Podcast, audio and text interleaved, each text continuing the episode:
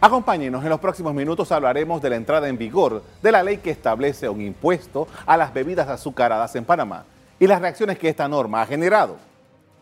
La Asamblea pasada aprobó por insistencia en abril de este año una legislación que establecía un impuesto selectivo al consumo, pero no fue hasta el 18 de noviembre cuando fue publicada en Gaceta Oficial, haciéndose efectiva en 90 días a partir de esa fecha. Veamos un reporte. La ley que establece el impuesto selectivo a las bebidas azucaradas ha generado reacciones a favor y en contra. Por un lado, las autoridades de salud y nutricionistas están de acuerdo con su implementación. Tratar de desincentivar el consumo. En este país, hombre, si tú te vas a tomar un vaso de leche que te cuesta lo mismo que una bebida azucarada, pues tómate un vaso de leche. Y cuando tú te tomas el vaso de leche, estás construyendo mejor tu salud, además estimula la producción nacional porque esa leche viene de vacas que están en algún lugar donde hay panameños trabajando. Entonces todo esto es un ciclo. Y al final del camino, la invitación es que tenemos que alimentarnos sanamente. Sin embargo, empresarios rechazan la norma y reconocen que existe un problema de salud en la población e indican que se debe aplicar otro tipo de acciones sin afectar el bolsillo de consumidores. De acuerdo con la Caja de Seguro Social, el 40% de los niños menores de 9 años padecen de sobrepeso y obesidad. Dentro del plan de acción para mejorar la salud, se hará la distribución del importe de la siguiente manera. 35% para el MINSA, 25% oncológico, 15% para clínicas del paciente diabético, 15% para el Meduca y 5% para el MIDA y el MISI. La industria de las bebidas azucaradas tiene 90 días para incluir en productos nacionales e importados el contenido nutricional en sus etiquetas, al igual que deberán presentar toda la información del contenido en el idioma español. Ahora pongamos en contexto algunos antecedentes de esta disposición legal que originalmente fue aprobada en tercer debate en febrero de este año.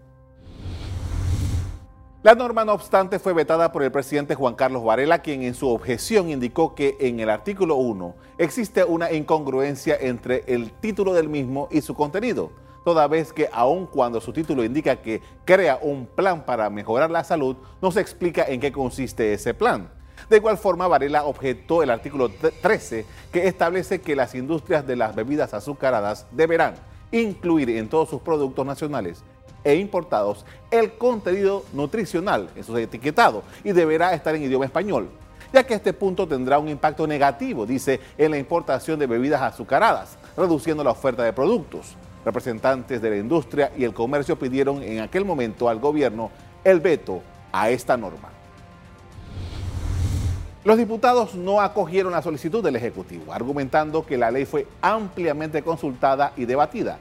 Veamos otros datos.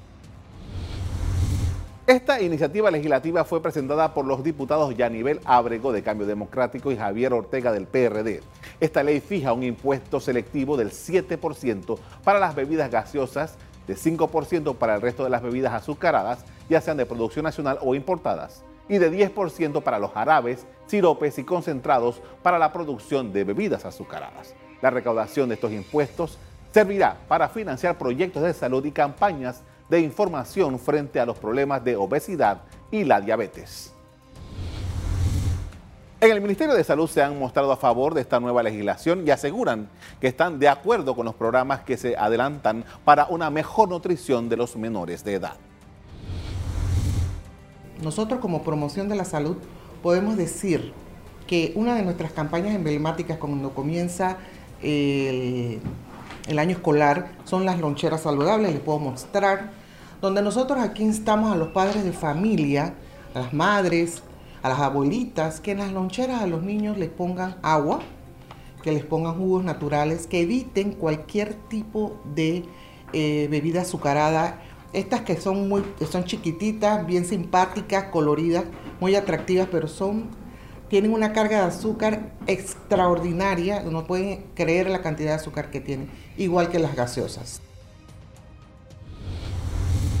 Un informe reciente de UNICEF señala que las malas prácticas de alimentación y nutrición comienzan desde los primeros días de la vida de un niño en América Latina. El consumo de bebidas azucaradas está incluido. UNICEF alertó que uno de cada cinco infantes menores de 5 años en América Latina y el Caribe registra un retraso en el crecimiento, emaciación o pérdida involuntaria de peso o sobrepeso debido a una alimentación incorrecta que puede comenzar incluso antes de los seis meses de edad. El organismo mundial señaló que el mercado inadecuado o el mercadeo inadecuado de alimentos poco saludables, la abundancia de alimentos ultraprocesados y el aumento del acceso a la comida rápida y bebidas altamente azucaradas están impulsando el sobrepeso y la obesidad. Mientras tanto, la industria tiene otra perspectiva. Al evaluar lo aprobado en la Asamblea y que ahora es ley de la República, el Sindicato de Industriales de Panamá ha indicado que esto no está que no está de acuerdo con que se empleen medidas fiscales discriminatorias.